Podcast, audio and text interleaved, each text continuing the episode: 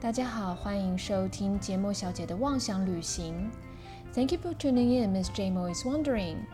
邀请您一起打开五感，讨论生活中关于美学的大小事，用不同的视角重新探索这个美丽新世界。Hello，我是 J Mo，欢迎回到我的频道。大家这周过得好吗？天气渐渐变冷了，而且其实日夜温差蛮大的，所以各位要注意保暖哦。其实我现在做 podcast 也大概是两个月的时间，目前要进入第十集了嘛。我时不时呢会看一下我的后台数据。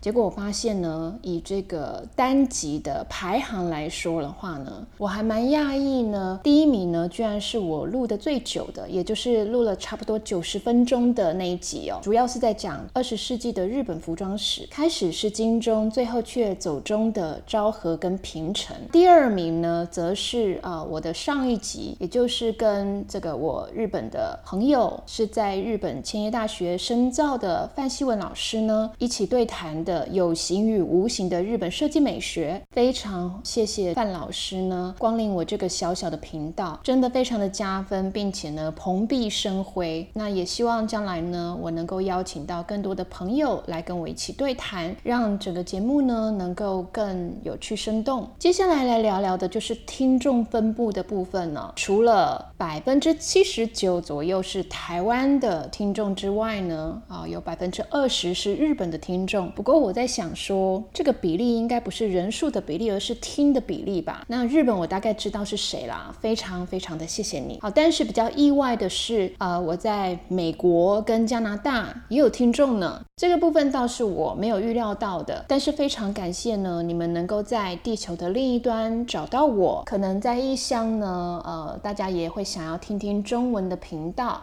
解解乡愁，那也希望呢，我的这个小小的频道能够发挥这样的作用。非常感谢每家的这个听众朋友哦。好，那接下来呢，我们就要回到我们第十集的 Podcast。这一集的命题呢是威尼斯华丽假面下曾经的极光片语。好，为什么我想要带大家来到威尼斯做一个妄想旅行呢？其实我在 Podcast 第一集的时候有提到，我曾经去威尼斯旅游。然后拍下了一张照片，我非常喜欢那张照片的构图，到现在呢，呃，印象也非常的深刻。好，结果没有想到这一两个礼拜啊，威尼斯这三个字就不断的进入我的眼帘，好像呢，就是逼得我不得不对它重新做一些研究。也把我对这个城市在我脑中的一些片段去把它串联起来，所以我今天呢就来带大家走一趟威尼斯，做一段妄想旅行。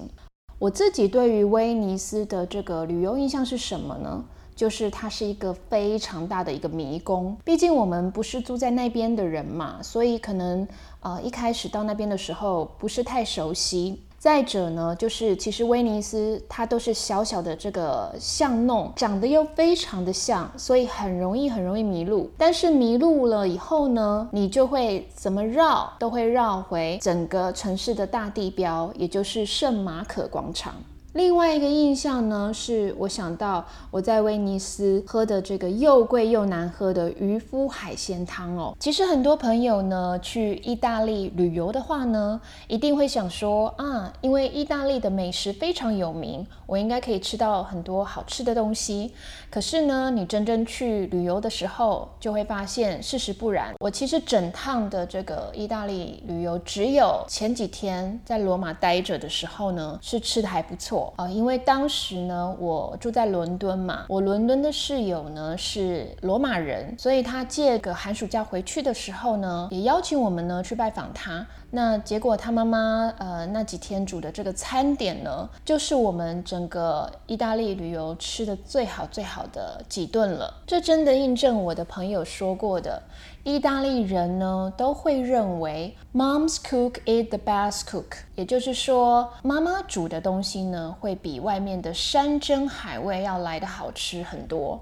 果真如此哦！我之后呢，在意大利的旅程吃的这个东西呢，不但贵，而且呢，还不能够安慰到寂寞的胃。那其实我觉得我们还好啦，就是虽然没有吃到什么美食。但是我觉得接下来我要讲的这个例子可能比我们更惨哦。其实大概是在两年前的时候呢，有四名日本籍的留学生，他们就在圣马可广场附近呢找了一家餐厅吃饭。这个人点了四份牛排，一份炸鱼。结果你知道这个商家呢，就是这个餐厅 charge 他们多少钱吗？哦，大概是一千一百四十五欧元，和当时的汇率的话，新台币是四万一千五百元。哇，我的！妈，这个简直是天价！那我想这些学生应该也非常生气哦，因为有点是被敲竹杠了。所以呢，他们就跟威尼斯当地呢去做一个抗议。好，那这个威尼斯的市长呢也非常的生气，要下令严查。结果发现敲他们竹杠的餐厅呢，重罚他们两万欧元，也大概是新台币七十二万四千七百二十元的罚款，并且呢，这些留学生可以得到免费入住五星级的饭店两晚作为补偿哦。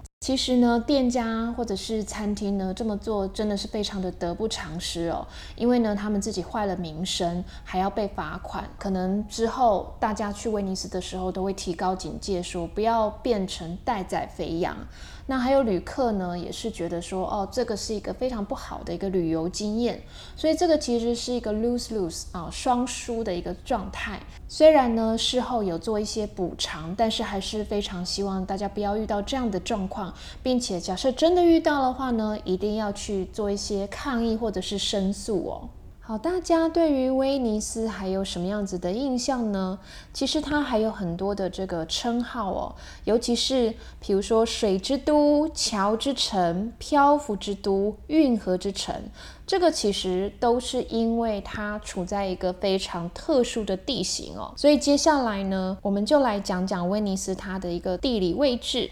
首先呢，它是位于意大利东北部的一个亚德里亚海北端的一个细湖。所谓的细湖，细这个字呢，它其实长得有点像拉肚子那个泻肚子的泻，但是它少了一个宝盖头。基本上，什么是细湖的地形呢？就是在海水。冲刷土地的时候呢，它会夹带一些泥沙嘛。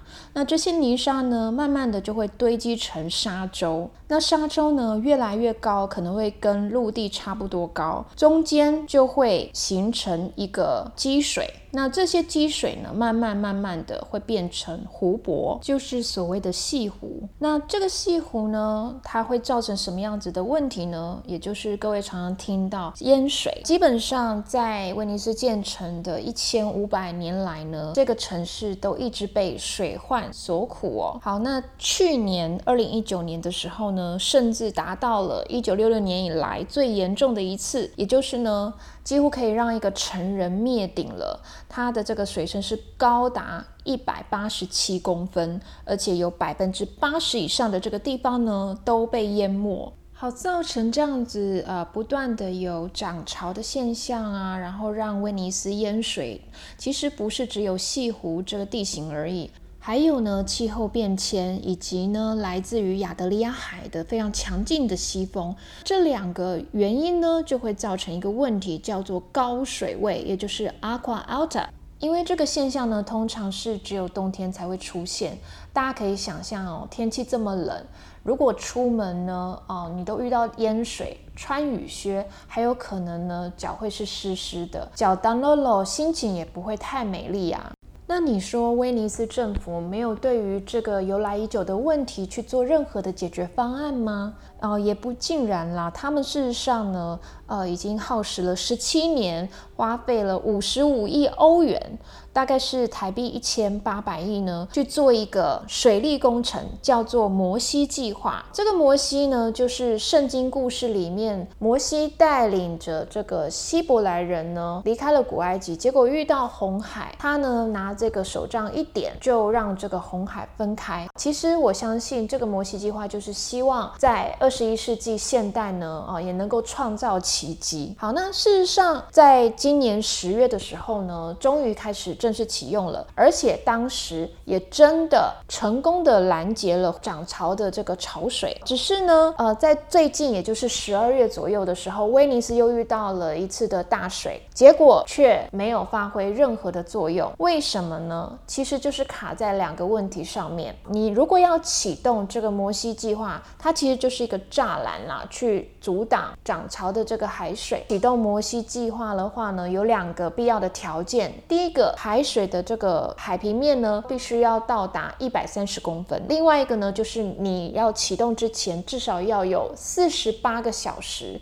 也就是两天以前的这个预警。至于为什么这一次还是没办法发挥效用呢？原因就是在于。这个海水来得太急太快了，它可能一直都是维持一百二十公分，也就是低于呢这个要开摩西计划的一百三十公分。结果它就忽然间大涨到一百四十公分，好，那就来不及啦，因为你要启动这个摩西计划要四十八个小时之前嘛，所以呢就很不幸的又淹水了。这个让我想起之前啊，我身体不舒服去医院看医生的时候，医生说了一句让我很傻眼，但是呢。好像也不得不这么做的一句话哦。他说呢，哦，你的这个问题呢是这个非常难解决的，你要么就是 leave it or live with it，也就是呢，呃，遇到这样子的问题的话，你只能坦然面对它，然后放下它，并且呢跟它和平共存。那我相信这个对于威尼斯人来讲，水患这个问题呢也是一样哦，他们可能这个只能跟这些自然的潮汐呢和平共处。好，周而复始的水患问题呢，真的还是让威尼斯曾经有这个亚德里亚海上明珠的称号蒙上了一层灰。但是呢，在过去的历史上面呢，威尼斯却曾经呢是一个非常重要的一个城市。在西元九世纪的时候，威尼斯就成为了国际金融中心。然后到了十四到十七世纪的时候呢，则是在商业跟艺术方面有非常重要的地位。商业的部分呢，主要是交易丝绸、粮食跟香料等等的。所以呢，一般的人民就会比其他意大利的城市相较来讲是生活的富裕的，而贵族呢更不用说了，这个生活真的是非常的极尽奢靡哦。另外一方面呢，威尼斯也是十四到十七世纪意大利正在进行文艺复兴运动，除了佛罗伦斯之外呢，最重要的一个城市之一哦。好，那所谓的文艺复兴呢，Renaissance 啊，因为我不太会念意大利文，所以我请了 Mr. Google 帮我念了一下哦。这个字的意思呢，就是再生。好，那所以再生什么东西，复兴什么东西呢？也就是在文艺复兴之前，就是中世纪呢，它主要的绘画艺术跟文学呢，都是以神学为主。那有很多的令人诟病的地方。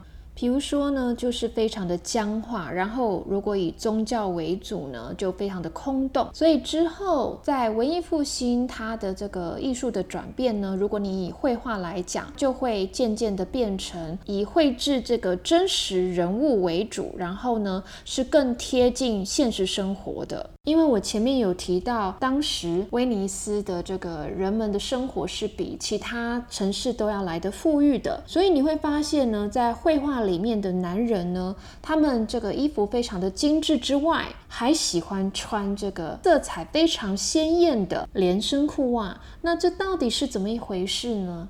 我发现呢，其实当时呢非常有钱的这些贵族男人们呢，会参加一个俱乐部。这个俱乐部呢，啊，它的这个意大利文我们要请出 Mr. Google 了。Compagnia della Calza。英文呢就是 Companies of the Horse。Horse 不是 horse 啊，不是马。Horse 呢就是 hosiery，也就是袜子的意思。简而言之呢，就是所谓的袜子俱乐部。而这些参加这个俱乐部的人呢，他们最重要的职责呢，就是要接待还有娱乐来到威尼斯的重要人物们。好，也就是说，可能要去计划一些包山包海的行程啊，或者是有一些可能让他们能够在这边很 happy 的一些活动哦。而这些贵族男性，他们穿的不仅是非常鲜艳的连裤袜之外呢，有时候可能还会一家公一家马。好，一家公一家马是客家话，就是一只公的，一只母的，也就是他们的两个连裤袜呢，还有可能左边是一个颜色，右边是一个颜色，或者是不同的图文，甚至呢再讲究一点，上面可能还会有一些刺绣。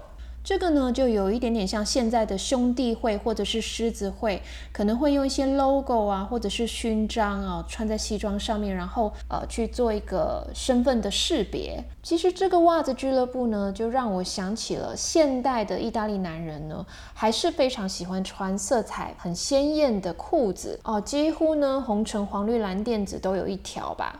不知道呢，是不是以前这个威尼斯的袜子俱乐部所沿袭下来的一个传统？好，那其实呢，意大利男人真的对穿着非常非常的讲究，他们到现在啊，呃，内衣裤跟这个袜子呢，都是需要整烫过才能够穿出门的。其实呢，之前我有看到外国人嫁到意大利当媳妇，然后呢，他们就要帮自己的先生去整烫内衣裤跟袜子。可是我心里就在想说，这些男人们为什么你们不自己烫呢？那另外提到威尼斯呢，大家可能会想起它一年一度的嘉年华会，大家会戴着面具，穿着华丽的衣服参加这个盛会哦。那至于它背后的典故是什么呢？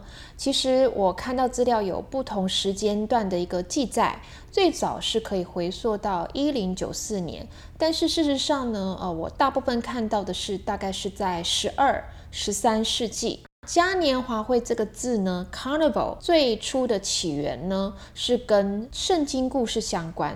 那我们知道圣经有分新约跟旧约嘛，那这就是在新约圣经上面一段有关于魔鬼去试探耶稣的故事。好，也就是说呢，魔鬼他把耶稣困在荒郊野外四十天都没有给耶稣吃任何的东西。虽然呢他非常非常的饥饿，但是他却没有受到魔鬼的任何的诱惑。后来呢，呃，耶稣的信徒们呢，就是为了想要去感同身受，或者是想要去纪念耶稣去在这四十天所承受的苦，因此呢，就把每年复活节它的前四十天呢，作为一个斋戒，斋戒就是假财啦。然后还有呢，就是去做一个忏悔的时间。这四十天呢，就是所谓的四旬期。好，四呢是数字的四。旬是月份，我们讲上旬、中旬、下旬的旬。好，那在这个四旬期要开始之前呢，接下来呢就不能吃大鱼大肉了，所以就要开始办宴会、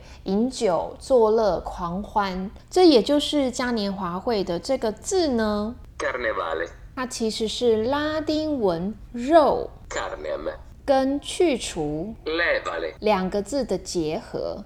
至于为什么呢？呃，大家开始戴面具呢？其实是缘起于贵族们，他们想要去赌场，可是呢又想要掩饰身份，所以戴上面具，穿上斗篷呢，就认不出来是谁啦。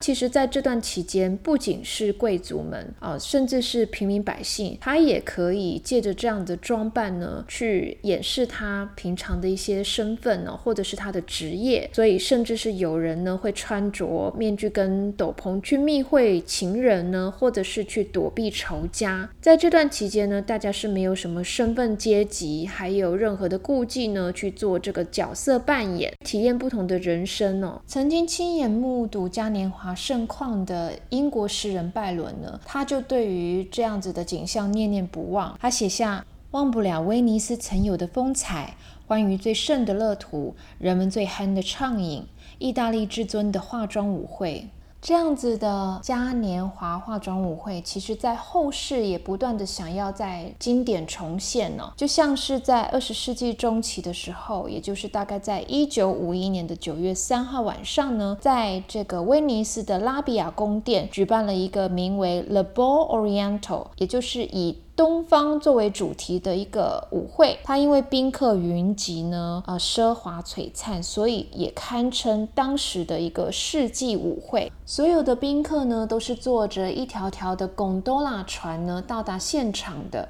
而 Vogue 跟 Life 杂志呢，也派出了很多的这个摄影师呢，主要是捕捉这些名人他们非常戏剧化的装扮。因为当时影像呢，它的资料不多。不过我在 YouTube 上面有发现 British Pathé，也就是呢百代新闻社，它大概有一个一分多钟的纪录片。只是可惜的，它是黑白的颜色，所以你看不太到说哦那些很夸张的羽毛装饰啊，非常造型独特的这个裙子，还有呢这个色彩斑斓的珠宝。那他的主办人呢，是一个在法国出生的西班牙伯爵，名字叫做 Carlos de Bestegui。他很怪，但是非常的有钱。即使呢，他的人生遭遇到二次世界大战，大家呢都在过苦哈哈的日子的时候呢，他还是可以过着非常优渥的生活。因为他自己本身认识很多的名人雅士，还有艺术家呢，所以这个舞会他发了大概有一千多份的邀请函，但是还是有很多人呢一票难求。不仅如此呢，他还要求这个宾客在六个月前就要开始准备当天要穿的衣服了。这个让很多的服装设计师呢耳朵都竖起来了，因为呢，其实帮宾客们设计衣服呢，就是他们最好大赚一笔的时机。这让我想起来，我在前品牌的时候呢，当时的总经理在行销部门想行销活动的时候呢，可能当时行销部门觉得啊，这个可能也不行，那个也不行，他就会说一句非常经典的话，就是没有场合就要创造场合。那在当时的这个世纪舞会，有谁掌握了这样子的一个机会呢？啊，首先呢是 Pierre Cardin，他呢为他的客人设计了三十多套的礼服。再来呢，就是 Mr. Christian Dior，他不仅帮他的客户设计高定以外，就是高级定制服之外呢，他自己也参与了这个舞会，而且他说呢，那是我有生以来见过最华丽精彩的盛会，相信也后无来者。跟大家讲一个公开的秘密哦，Mr. Dior 呢，他非常喜欢舞会，所以这个品牌呢，也常常会有舞会的这个主题作为他们的一个灵感来源。我印象最深刻的呢，就是他们从二零一一年所推出的这个女表系列，叫做 Grand Ball，Grand Ball 就是盛大的舞会的意思哦。好，那他们这个系列的表呢，它是机械表。机械表当然最重要的就是要去欣赏它的一些工艺。那像在这些工艺里面呢，有一个非常重要的零件。它叫做摆陀，是一个半月形的外观哦。通常呢是放在这表的后面。那摆陀呢，因为自动机械表的话呢，它是在佩戴者的手腕，它在运动的过程中，或者是地心引力的作用下面呢，它会进行旋转，然后帮机芯提供动力。好，那为什么我觉得印象深刻的原因，是因为它把这个半月形的摆陀呢放到了表面，也就是放到了。前面变成了。好像是一个女士在跳舞的时候呢，所穿的舞会的裙子，所以它在这个表面的设计上面，不仅是会有真金白银，也就是钻石啊、红宝石、蓝宝石各色的宝石之外呢，还有可能会放羽毛啊，或者是绸缎类的这个比较高级的布料，去呼应 Dior 本来呢是一个 Haute Couture，也就是高级定制服起家的一个品牌。而今年三月的时候呢，Dior 也推出了这个 Grand Ball Mask，也就是呢盛大的舞会面具版。好，那这个的设计呢，它就有一点点像是浮雕，然后戴着面具的女子的样子哦。大家要不要猜猜看定价是多少呢？它每一个系列只有限量一只，然后一只呢就是八百六十万。等于你带上它，你应该可以在这个乡下地方可以买一栋透天厝吧，就是把一个透天厝呢戴在手上的一个概念哦。所以意大利人呢，其实从过去的历史就能够窥知一二，他们对于美的要求呢是非常极致的，而且呢是会用非常浮夸的方式去引人关注跟侧目。好，就像前面讲的，呃，这些贵族的男子呢，他们会参加袜子俱乐部，然后穿着非常的鲜艳的连裤袜，呃，去彰显他们独特的一个身份。那另外呢，就是戴着面具参加嘉年华会。无论你是富人还是穷人，想要隐姓埋名去做一些平常不会做的事情，但是呢，他们在面具的设计啊，也会粘上珠宝或者是一些比较浮夸的一些羽毛装饰。在这种低调中呢，还是在想办法让它是用比较夸张的方式去彰显出来。那这时候呢，就不得不提各位，你们知道。厚底鞋是从何而来的吗？它其实呢是罗马人呢从希腊神话早期的画像中得到了灵感，再由威尼斯人去把它发扬光大的。那事实上，在威尼斯穿厚底鞋也的确能够发挥它实际的一个功用啦。因为你知道这个地方常常淹水嘛，所以淹水过后会有很多的淤泥。而那些威尼斯的贵族女性，因为她们会穿着华美的裙子，如果这个裙子是极地的话呢，它就有可能会很容易弄脏，因此呢，就穿着这个差不多有二十几公分，就像一个小小的高跷的厚底鞋呢，哦，这样子呢才能够免于她们的裙子被弄脏。老实说呢，穿上厚底鞋以后呢，会非常的笨重，然后走路的体态也不是非常的好看。不过呢，我觉得这可能跟以前中国啊一些有钱女子从小就裹小脚这件事情呢，有异曲同工之妙。啊，因为呢，他们可以利用无论是穿厚底鞋还是呢裹小脚这件事情，去跟其他的普罗大众、一般的平民老百姓有所区别，反而呢去彰显自己呢是贵族或者是有钱人的身份。好，当然呢，现在威尼斯人对于鞋子的审美没有这么的夸张了，但是呢，还是追求非常极致的美。不知道各位有没有听过有一个晚宴鞋之王之称的 Rene Calvilla，好，这个品牌呢，它其实也是威尼斯出身的。它的 logo 呢是一只鞋子，然后呢会有一个像蛇一样的一个线条在脚踝的地方，那就是这个品牌的一个标志哦。啊，那他说呢，这是一条魅惑的蛇，蜿蜒向上缠绕着脚踝，象征女人性感无止境的延伸，以及对于高跟鞋无可救药的着迷。好，那这个品牌它一开始大概在一九三零年代的时候，创办人的父亲他就想要把威尼斯的制鞋工艺呢跟高级定制服做一个结合。那等到六零年代。啊，也就是现在的这个品牌的名字 Rene c a r v i l l a 的这个 Rene 呢，他继承家业了以后，他就更确立了要用以高级定制服制作的一个精神，比如说手工，然后加上很多绸缎啊、高级的布料啊、羽羽毛啊、宝石啊。那其实你甚至看它的鞋底，还有这种亮晶晶的，像钻石一样的纱一样铺在鞋底哦，这样子的一个概念去制作鞋子。所以也因此呢，吸引了许多的高级定制服的品牌呢，跟他们合作。比如说 Valentino、Chanel 跟这个 Christian Dior，可能秉持这样子的制鞋理念，所以他服务的客群呢，也非常非常的小众。就像我曾经呢去过这个品牌在贝拉比塔的店。老实说呢，我进店了以后，销售人员其实已经跟我对上眼了。可是呢，他没有来跟我打招呼，也没有呢想要服务我的意思。想当然尔，我在这家店停留的时间就没有太久。不过我觉得有必要这样子大小眼吗？虽然我很明显的就不是这家的受众哦，我是看起来就非常的普罗大众。但是我自己也做过销售人员，我自己的销售心法呢，就是我不挑客人，不打量客人。只要任何进店的客人呢，我都会用最好的服务，因为那是我的责任，而且我也有相当好的一个销售成绩。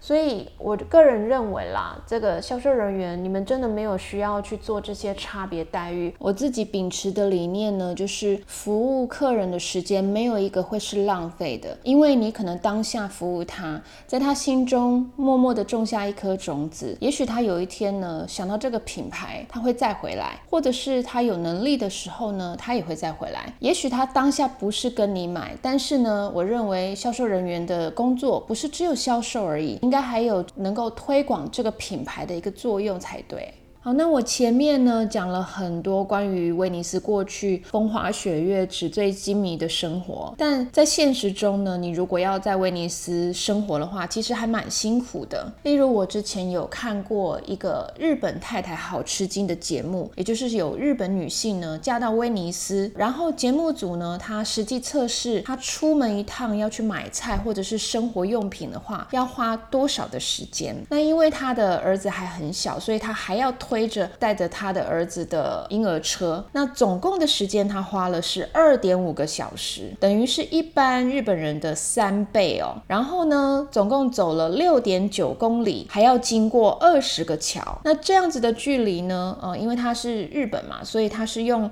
从东京车站走到新宿车站的一个概念。那我不知道这样子大概是多远，但是如果对日本很熟悉的话，呃，你们可以大概想象一下，大概是这样子的一个距离。再来呢，就是它其实是有带计步器出去的。那结果呢，呃，等到回到家了以后，看一下计步器，总共走了一万九千一百一十三步啊，我觉得好辛苦哦。其实只是出门买一趟菜跟生活用品，就要花费这么久的时间。好，除了日常生活大不易之外呢，呃，因为威尼斯的土地不断的在下沉，然后呢还有淹水的问题，专家呢说，其实威尼斯有可能比预估的还要更快要消失在这个世界上哦。因此，在疫情之前呢，涌入了大量的观光客去威尼斯旅游，但是呢，因为有一些素质不是很好的观光客，让居民呢觉得说被打扰啊，因此呢提出了抗议。那威尼斯。的政府呢，它也寄出了一些方法，也就是你这些观光客呢来威尼斯旅游的话，是必须要缴观光税的。从二零二零年一月一号开始呢，假设你要到威尼斯旅游的话，威尼斯政府一天会收取两百七十块的台币。那这个是淡季哦，旺季的时候呢，一天是三百五十块的台币。再来呢，就是有很多的规定，例如呢，不能在特定地区野餐。不准坐在台阶上，然后坐下来吃东西，也不能呢在公共场合赤裸上身啊，以及呢就是不能在他们的石板路上拖行李哦，怕会破坏他们原来的这个地砖。好，那再来呢有一个比较扯的呢，就是禁止在喷泉中洗澡。好，那你就可以想象呢，之前他们有遇到多么参差不齐的游客哦。但我觉得这个是一体两面的，因为整个威尼斯呢，它就是以观光业为主。就像这一次这一年的这个疫情的发生，我相信呢，也多多少少会影响到他们的这个日常的生计哦。好，之前呢，呃，我提到了这么多比较关于威尼斯铜臭味的部分哦，但是呢，接下来我想要用一个比较文艺的方式去为这一集告一个段落，因为我们是 podcast 嘛，那是声音的频道，因此呢，呃，它可以用声音的表情去做很多的变化，就像之前呢，我一直很想要选几个中英文的诗集来为大家朗诵。但是呢，我一直没有找到适合或者是真的能够打动我的。不过我倒是先找到了一个打动我的人，他写的短篇，而这个短篇呢，还是跟威尼斯有关的。好，那我先为各位呢做一个背景介绍。基本上呢，这个短片的创作是来自于啊，我之前在部落格也有提到的一个苏格兰出身华裔的模特儿，叫做杨英格。其实，在他做模特的时候呢，我是从来没有看过他。但是呢，因为他参加了一档选拔乐团的选秀节目，虽然他也因为腰伤，并没有参加完整个比赛。但是因为他一头自然卷的狮子头，再加上他的这个小麦色肌肤，跟其他我们一般印象中的这种奶油小生是很不一样的。因此呢，我对他的这个印象非常的深刻。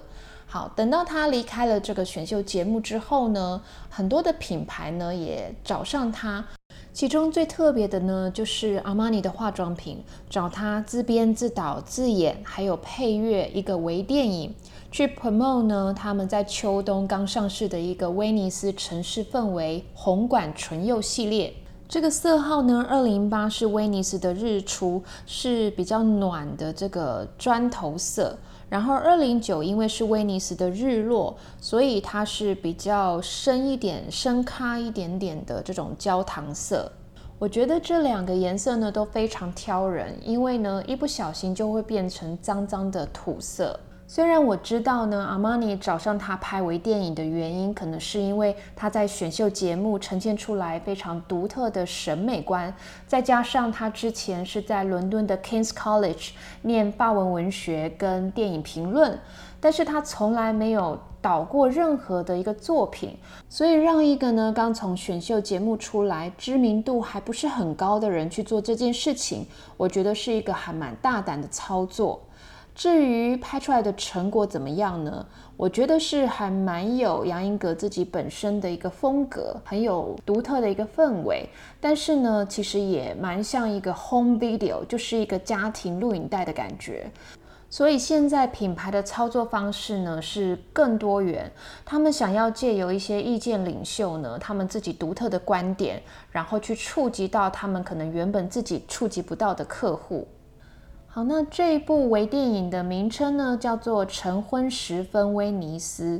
最主要是讲一对恋人，他们在刚认识的时候，女孩曾经告诉男孩，她心中最向往的城市就是威尼斯，但一直没办法鼓起勇气去探索这个地方。那之后，他们也度过了一些很愉快的日子。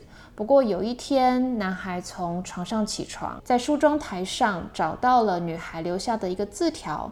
原来呢，他终于找到勇气去追求心之所向的那个地方。然后在这个梳妆台的镜子上面呢，用 Armani 的红管纯粹呢画了一个不知道是海平面升起来的日出，还是海平面降下来的日落。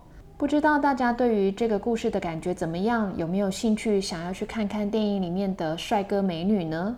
好，有机会呢可以去在网络上搜寻一下。接下来呢，就由我为大家来念一下这个微电影里面的念白哦。其实，在电影里面是只有英文的部分，但是因为我们 podcast 的话，可能各位还是想要去理解一下英文的念白的意思是什么。好，那今天的节目呢，差不多要告一个段落了。喜欢我频道的朋友呢，欢迎关注我。或者是转发给你也正在听 podcast 的朋友。如果你有任何的问题以及意见的话，也非常欢迎你在我的节目小姐妄想旅行的同名 Facebook 粉丝页上面留言。好，接下来记得要听完我的这个短篇朗诵了以后再结束哦。好，那我们下次再一起出游吧，拜拜。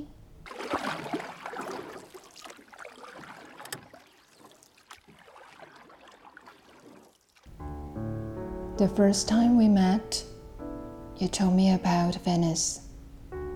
That there are 150 canals, 390 bridges, and that only 425 gondoliers cross those canals each day.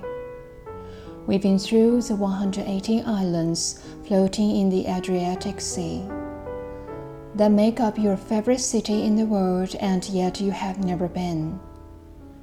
You told me you had always wanted to live there. Maybe one day you would just pack your bags, go walk through the piazzas. As the city glows in the shades of burnt orange when the bells would ring out at sunset. Wake up every morning to see the sunrise reflected on the water. But there was always something holding you back Maybe the thought of losing who you were has stopped you from searching for who you could be. They say that even water has memory, that no matter where it ends up, it will always remember where it's been. Maybe someday you'll flow back to me, carrying with you every sunrise I saw along the way.